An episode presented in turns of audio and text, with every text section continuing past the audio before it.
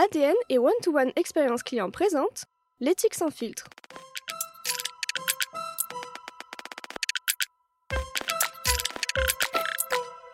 Bonjour à toutes et à tous et bienvenue dans l'éthique sans filtre, le podcast qui s'intéresse à l'intelligence artificielle et à la data au prisme de la façon dont les entreprises s'en emparent. Et généralement, quand les entreprises s'emparent de quelque chose, elles ont tendance à communiquer dessus. Je suis Guillaume Ledy, journaliste pour l'ADN, et j'ai le plaisir de vous guider dans une nouvelle étape de notre exploration de ce que l'éthique peut avoir à faire avec l'entreprise. Et avant de replonger dans nos sujets data IA, on vous propose aujourd'hui un détour, un pas de côté vers un monde merveilleux, celui de la communication.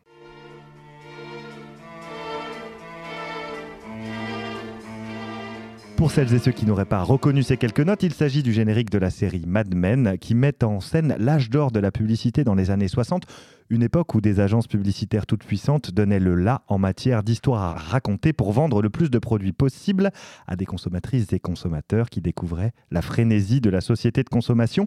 Mais en 60 ans, les choses ont bien changé. Les histoires que racontent agences et marques, les consommateurs et consommatrices n'ont plus trop envie d'y croire.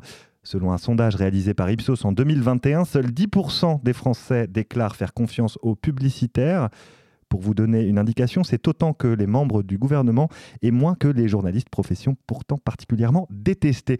Par ailleurs, la fameuse génération Z, si tant est qu'elle existe, semble beaucoup plus attentive à la communication des marques et entreprises. Alors, deux termes qui nous viennent de l'anglais posent le débat et vont un peu nous guider. Euh, le terme bullshit et le terme washing, comme dans greenwashing ou diversity washing. Autant de concepts sur lesquels on va revenir dans notre épisode du jour consacré à un autre terme anglais, je suis désolé pour celles et ceux qui apprécient l'Académie française, le storytelling. Alors un storytelling qui pourrait, s'il est accompagné d'une bonne dose d'éthique, vous voyez, je retombe sur mes pattes, constituer une partie de la solution. Pour en parler, je ne vais pas soliloquer euh, indéfiniment seul. J'ai le plaisir d'être accompagné aujourd'hui par Fanny Auger. Fanny Auger, bonjour. Bonjour. Vous êtes entrepreneur, euh, notamment, vous avez fondé notamment The School of Life euh, à Paris. Vous êtes spécialiste du storytelling, de la conversation et jusqu'à il y a peu, directrice d'une marque qui, comme vous me l'avez dit tout à l'heure, aime la nature et aime la découverte. Je ne donnerai pas plus d'indices. Merci de nous avoir consacré un peu de votre temps aujourd'hui. À vos côtés, Adrien Rivière. Bonjour Adrien. Bonjour. Vous avez de nombreuses casquettes en dehors d'être un ami euh, de l'ADN. Vous êtes un expert euh, de la mise en récit. Vous êtes le fondateur euh, de Narratopia et du média Résonance dans lequel vous vous entretenez avec un certain nombre d'artistes autour justement des enjeux de nos sociétés actuelles. Je vais me tourner vers vous, Fanny Auger, pour la première partie de, notre, de notre podcast, de notre conversation. il va falloir m'expliquer un peu ce que c'est que le storytelling et expliquer à nos auditrices et à nos auditeurs qui ne sont pas forcément familiers du terme. Qu'est-ce que c'est? Le storytelling, euh, littéralement en anglais, euh, c'est traduit par la communication narrative. C'est le fait de raconter une histoire, raconter un, récit, au lieu autrefois peut-être à l'époque de Mad Men de d'accumuler des arguments produits mhm. qui font pas vraiment rêver ou on se projette pas. Donc le storytelling, c'est l'art de mettre en récit, en narration, de raconter des belles histoires qui vont faire ressentir des émotions, euh, une adhésion à la marque, plus j'allais dire émotionnelle, intuitive, enchantée, euh, que juste des arguments publicitaires acheter ce produit. C'est une technique de communication en fait qui remonte à il y a quelques décennies, qui a été euh, euh, utilisée dans un certain nombre de cadres pour vendre plus, j'allais dire, des valeurs que, euh, comme vous le disiez, des produits, c'est ça? Je crois qu'on a toujours, de tout temps, aimé les belles histoires, justement.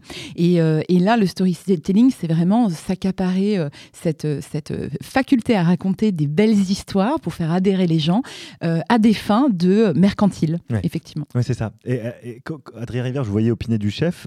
comment les entreprises se sont emparées de ça? Est-ce que vous avez des exemples qui vous viennent en tête? Il y a de très nombreux exemples et effectivement, euh, pour construire là-dessus, ce qui est important, c'est, euh, on le sait tous, on a en fait euh, deux hémisphères dans notre cerveau. Il y a un hémisphère qui est plus rationnel, donc qui est attentif plutôt bah, aux données chiffrées, euh, aux arguments, à ce qui est sourcé, aux preuves, et on en a besoin pour prendre tout un tas de décisions.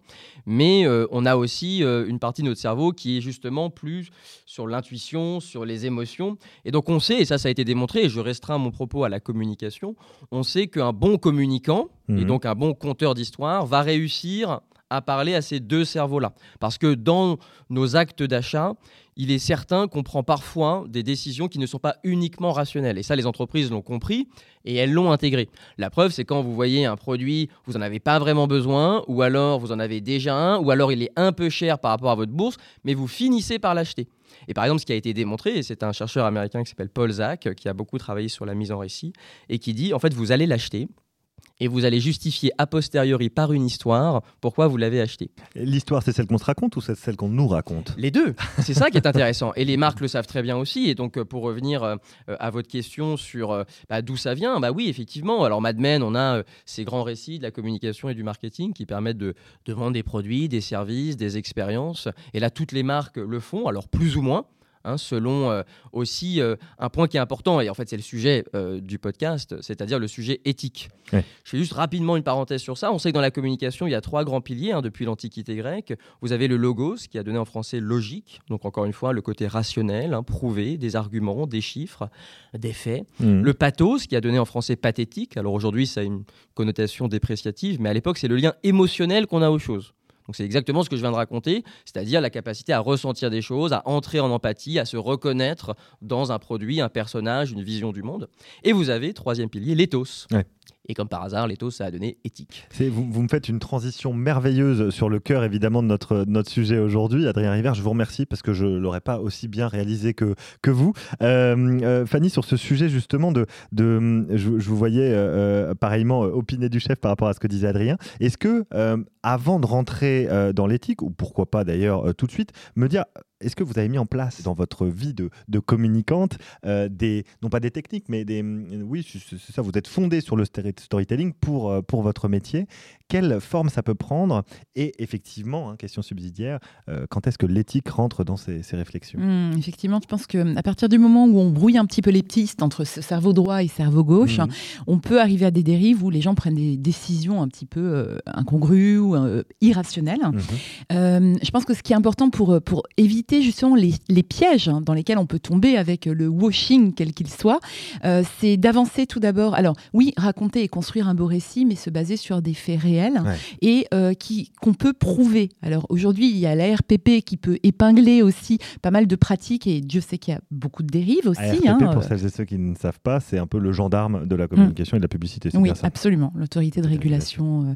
Et donc, je pense que c'est important de, partir de qui on est, mmh. ce qu'on fait, ce qu'on fait bien et ce qu'on fait moins bien aussi. Offrir une transparence, parce que finalement, les choses se savent. Hein. Euh, aujourd'hui, des marques de mode qui vont mettre en avant une collection euh, consciente euh, avec des matières recyclées, seulement il y a deux problèmes. Le, premier, c'est qu'on n'indique pas le pourcentage de matières recyclées dans le vêtement.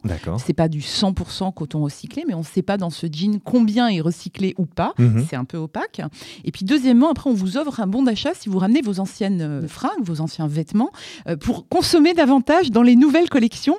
Et en plus, ces collections conscientes, elles représentent souvent une toute petite part de leur offre pléthorique. D'accord. Bon, il y a beaucoup, beaucoup de pratiques, on pourrait en citer plein. Moi, je suis plutôt sur les pratiques, euh, le washing contre le green washing, mais effectivement, il y a du diversity washing, etc.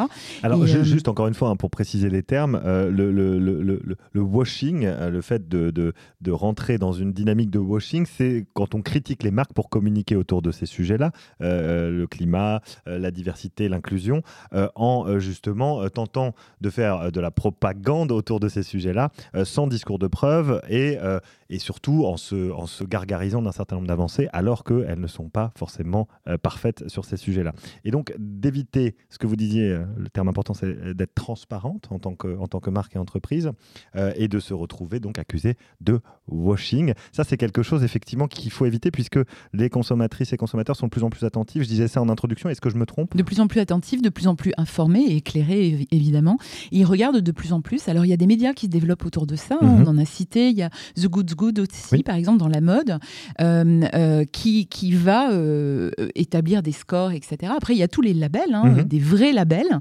Il y a des entreprises qui inventent un peu leurs propres labels, par exemple sur la pêche durable. Mais ça ne marche pas, ça ne marche plus auprès des consommateurs. Et puis après, il y a des certifications aussi. Alors, moi, pendant ces trois dernières années, j'étais membre du conseil d'administration de Bilab France, qui est l'association qui euh, anime la communauté Bicorp en France, qui sont 300 aujourd'hui. Mhm. Et, et je trouve que bah, c'est en passant au, au travers de ce genre de filtre qu'on peut aussi prouver, parce qu'on sait le niveau d'exigence d'un label, bon, je cite celui-là parce que je le connais bien, mais il y en a d'autres, euh, comme Bicorp, et euh, qui, qui peuvent éviter justement ce, ce washing. Justement, les labels, les critères, Adrien Rivière, est-ce que ça suffit pour euh, prouver que sa communication, sa marque, et en fait finalement ce qu'on fait, ce qu'on produit, euh, est fait de manière éthique Ah, euh, je reviens à, l'idée de d'éthos, hein, donc d'éthique.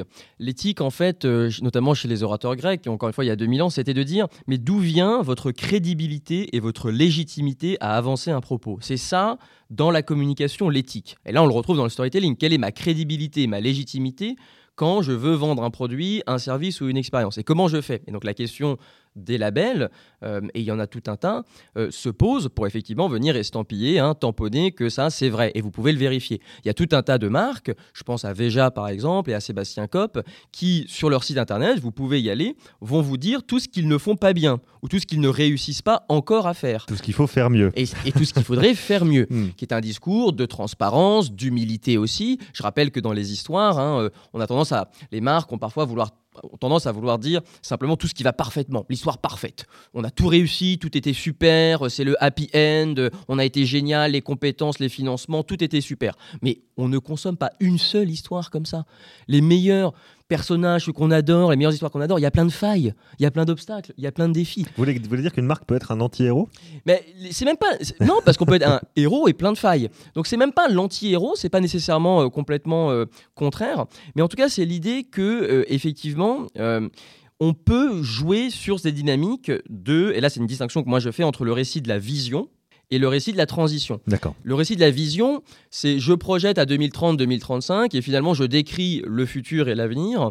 Et, euh, et là, euh, bah, j'ai moins besoin d'apporter tout de suite, immédiatement, maintenant, l'épreuve. Alors que le récit de la transition, je vais être dans une dynamique où bah, ce que j'ai annoncé en vision, bah, c'est pas encore le cas. D'accord. Donc je dois lutter, on doit faire, on doit euh, euh, avoir de nouveaux financements, de nouveaux partenaires, développer de nouvelles compétences. Et ça, ça crée des tensions du coup. Et ça, ça crée plein de tensions. Des injonctions contradictoires, euh, il faut savoir les gérer, il faut savoir les expliquer, il faut savoir remettre en tension son récit. Mais en fait, n'importe quelle histoire, encore une fois, qu'on consomme est comme ça. hein. C'est une, on surmonte des obstacles, c'est les fameuses péripéties. Et ça, c'est vrai que c'est dur pour les marques parfois, parce que ça nécessite ce qu'on disait. Et là, on rejoint encore une fois l'éthique. C'est-à-dire la capacité à dire de manière transparente, bah, parfois même bah, ce qu'on n'arrive pas encore totalement à faire, ou ce qu'on a essayé de faire mais qui ne fonctionne pas totalement, et euh, qu'on devrait faire mieux, et ce que ça nécessiterait, et pourquoi ça prend du temps. Et donc, euh, les marques ont parfois l'impression de tomber dans un discours euh, qui, qui devient tout de suite un peu moins, qui est moins rêvé. Mais c'est ça aussi le storytelling en entreprise. On l'évoque aussi, euh, on, tourne un petit peu autour depuis le début de, cette conversation, mais il y, a- il y a quand même des choses qui ont changé, euh, puisque j'ai cadré les choses comme ça depuis l'époque de Mad Men. Quelque chose de fondamental, c'est l'arrivée euh, d'un certain nombre de technologies liées à Internet et qui font, et là je me tourne vers vous Fanny Auger, qui font entrer dans la conversation les consommatrices et les consommateurs. C'est-à-dire que les entreprises ne sont plus simplement émettrices, elles reçoivent également des messages qui viennent euh, des consommatrices et des consommateurs. Euh, Qu'est-ce que ça change? Est-ce que ça change les choses fondamentalement? Et du coup, comment on rentre, puisque c'est une de vos thématiques favorites, comment on rentre en conversation avec euh, celles et ceux à qui on souhaite finalement quand même vendre des choses? Mais c'est intéressant parce que c'est de plus en plus challengeant. Et effectivement, le canal des conversations, maintenant, il est infime Mm. par rapport à autrefois, où on recevait, on reçoit encore d'ailleurs euh, du courrier parfois, des lettres de clients qui sont euh, de, de longue date et qui nous écrivent des courriers papier. Mais je pense que c'est important de. euh, alors, après, euh, ça peut être complètement euh, aussi assourdissant parce que si on commence à écouter tout, c'est très compliqué aussi. Mais le fait d'avoir des feedbacks, de co-construire aussi, c'est très à la mode. Il y a beaucoup de marques qui le font et qui le font vraiment très très bien. De co-construire pour être à l'écoute de ces consommateurs qui vous challenge, qui vous posent des questions, qui vous disent très bien, vous avez une liste de 28 critères rédhibitoires, vous nous dites où vous en êtes, mais c'est quoi l'objectif, à quel terme, etc. Il y a des gens qui vont épingler la moindre chose sur le site internet et vous demander des comptes, encore plus parfois que des journalistes. Donc c'est assez intéressant en fait de voir que euh, bah, la conversation, moi souvent je disais, je ne suis pas directrice de la marque, je suis directrice des conversations, parce qu'entre le service client, entre la data, entre, euh, bah, il y a tout l'interne aussi, hein, qui est une partie prenante à part entière, les fournisseurs, etc. bah, comment est-ce qu'on gère ces Et justement, vous, avez mentionné euh, la data, qui est quand même euh, le cœur de, notre émission L'éthique sans filtre. Comment justement gérer ces données-là et comment justement raconter en tant qu'entreprise une histoire autour de la façon dont on gère les données clients, puisque toutes les marques, comme lesquelles vous avez travaillé, ont des fichiers clients, réunissent des données personnelles. Comment on articule ça dans un récit? Est-ce qu'il y a une façon, peut-être peut-être une recette miracle, une recette secrète pour raconter une histoire autour de ça et dire à ses et à ses clientes tout va bien, on ne fait pas euh, euh, de choses euh, négatives avec les données qu'on récolte sur vous euh, moi, je pense que la meilleure euh, des manières de communiquer, c'est l'authenticité, la sincérité. Euh, c'est donner du contenu. pour prendre un exemple vraiment très concret, quand on a un fichier de plus d'un million huit cent mille clients qu'on anime régulièrement, hein, sur la base de deux à trois newsletters par semaine, par exemple, alors c'est déjà qui est-ce qu'on cible? On ne va pas parler à tout le monde de tout mhm. sans cesse. Et aussi, qu'est-ce qu'on raconte? Pour moi, une bonne newsletter, hein, pour revenir sur le média, la newsletter, qui génère quand même 14 fois plus de chiffre d'affaires qu'un un post sur un réseau social. Euh, bah, sur une newsletter, c'est pas que voilà notre nouvelle collection, venez acheter. Moi, je trouve qu'une bonne newsletter, c'est une newsletter où on apprend des choses. Et ça peut venir aussi des marques. Je me désabonne très régulièrement de newsletters de marques. Il y en a que j'adore, au contraire, parce qu'elles m'enchantent, elles me racontent des choses qui sont basées sur des faits réels, mais qui en même temps vont me parler d'autres choses. Euh, et, moi, quand je suis arrivée, on avait un taux d'ouverture de newsletter de 12%, ce qui était déjà très, très bien par rapport à la moyenne du secteur. Quand je suis partie, on était à 23 24% taux d'ouverture des newsletters. Ce qui est énorme parce que les gens, notamment le Covid, m'a permis de réinfuser davantage d'éditorial et de partager un podcast du Muséum d'histoire naturelle, des choses gracieuses où les gens sentent que vraiment il y a une recherche. Moi, j'avais une équipe d'anciens journalistes, hein, euh, édito, et vraiment on se disait on va leur apprendre des choses, les élever, euh, fournir des jeux, des activités pour les enfants, etc. Et par exemple, pendant les trois premières semaines du confinement, moi j'avais levé tout le côté mercantile. On parlait d'aucun produit. C'était, on faisait deux à trois newsletters par semaine le rythme était gardé, mais c'était que gracieux pour, euh, voilà, pour occuper les enfants, pour euh, réfléchir autrement, partager des livres, etc. Rendre service, mm. c'est aussi une façon euh, peut-être de se positionner en tant que marque et entreprise. Adrien Rivière, même question sur cette notion justement d'échange et surtout de données personnelles, intelligence artificielle, des choses qui font un peu peur. Comment, en tant qu'entreprise ou entreprise tech ou autre hein, d'ailleurs, on, peut communiquer là-dessus avec, avec ses, clients et les rassurer finalement bah, Je prends un autre versant et peut-être plus méthodologique et encore plus pratico-pratique, euh, mais euh, ça a été mentionné par Fanny, euh, c'est déjà par exemple trouver son propre ton, dire je, sa façon de raconter. Donc encore une fois, on revient à l'éthique, c'est qui je suis en tant qu'entreprise, depuis combien de temps j'existe, comment je me suis positionné sur le marché, comment je suis reconnu, est-ce que je suis leader, est-ce que je suis l'outsider, est-ce que j'ai toujours eu un ton plutôt léger, plutôt grave sur ces sujets? Tout ça, c'est des questions qui sont hyper intéressantes pour raconter une bonne histoire qui est, on dit dans la communication, congruente, c'est-à-dire que la forme et le fond vont être totalement liés. Est-ce que vous avez fait avec la newsletter, vous avez pu le faire parce que probablement que vous aviez aussi travaillé euh, cette relation-là avec vos potentiels clients et donc ça vous a permis de faire ça. Mais vous avez des entreprises, je pense à des, les, les GAFAM par exemple, restent sur des storytelling très descendants, très très descendants, voire même condescendant. C'est-à-dire que une marque comme Apple, aussi incroyable soit le storytelling, c'est ultra descendant. c'est des grosses campagnes qui viennent d'en haut, euh, des grosses conférences, grosses conférences, gros visuels, toujours les mêmes, toujours le même type, et ça fonctionne. Mais ça fonctionne parce que bah, c'est Apple et maintenant on le reconnaît tous comme tel. Maintenant, vous êtes concurrent d'Apple, un outsider complètement différent, il va falloir trouver bah forcément une voix, une manière de raconter les histoires, comme il existe autant de réalisateurs et de réalisatrices euh, quand on regarde un film. Donc ça, c'est voilà, c'est une chose. Donc pour revenir à l'idée, euh, si on revient encore une fois de manière méthodologique sur euh, bah, les données, ce qu'on fait, etc. Bah, dans les entreprises, ce qu'on fait souvent, hein, c'est qu'on essaie déjà de faire remonter ce qu'il y a. Hmm. Et ça paraît rien de le dire, mais la plupart du temps, il y a le département com et marketing qui s'occupe du storytelling. Donc tout le monde dit, oui, c'est le petit nœud sur le papier cadeau, l'emballage, ils sont mignons, mais nous, on est dans la tech, on est dans le dur. Bon, déjà, il faut casser ça c'est pas évident. C'est hein. pas facile. C'est expliquer aux ingénieurs, aux développeurs, aux data scientists que bah non, ce que vous faites est en fait la nourriture même de l'histoire qu'on va raconter. Encore une fois, ça paraît complètement euh, naïf de le dire, mais euh, c'est une lutte euh, quotidienne. À mettre en pratique. Bien voilà, hmm. c'est ça en fait. C'est ce que vous faites là. Il va falloir qu'on l'ait nous pour raconter une histoire qui soit justement crédible, qui soit complètement légitime, et on a besoin de ces preuves là. Et il ne s'agit pas simplement de faire un emballage sûr c'est bien la substantifique moelle de votre histoire. Hmm. Et donc là, bah, il faut réussir aussi à embarquer et ça peut passer, bah, encore une fois, je réponds de manière très pratico-pratique, hein, désolé. Mais, mais c'est parfait. Mais c'est des ateliers, c'est expliquer ça, c'est revenir qu'est-ce que vraiment le storytelling en entreprise. Je voulais quand même terminer là-dessus. Il y a parfois une incompréhension entre le storytelling et les histoires qu'on consomme au quotidien, oui, des romans, des séries TV, des films, où là, l'enjeu, de n'importe quel conteur, c'est de suspendre l'incrédulité. C'est-à-dire qu'on on va se laisser embarquer dans un monde, et là, qu'il y ait des preuves ou pas, on se laisse embarquer. De toute façon, c'est un divertissement. C'est une histoire. Voilà, on, lit l'histoire pour ça.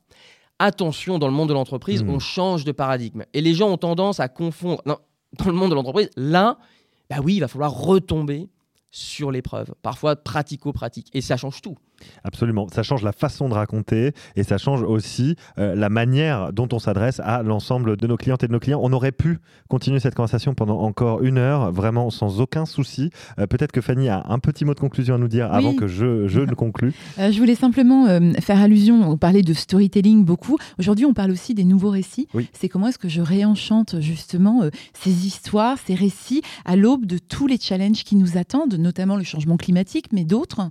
Et comment est-ce qu'on peut réenchanter ça au lieu d'en parler de manière négative où certaines personnes d'autres générations hein, peuvent, pourraient se braquer ou quoi Comment est-ce qu'on embarque dans des récits enthousiastes, positifs et, euh, et sur le site de l'ADEME notamment, il y a d'excellents articles sur ces nouveaux récits. Absolument, et on vous encourage tous à aller sur le site de l'ADEME pour vous inspirer de ces nouveaux récits. Merci d'avoir euh, mis une petite conclusion optimiste, Fanny Auger, euh, puisque c'est extrêmement important. Merci à vous deux de nous avoir consacré un peu de votre temps pour cette émission l'éthique sans filtre.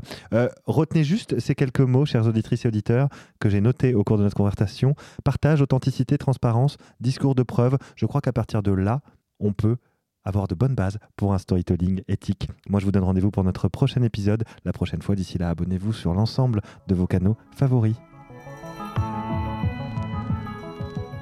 One-to-one expérience client, l'événement incontournable pour les décideurs du marketing client, de l'acquisition et de la data IA.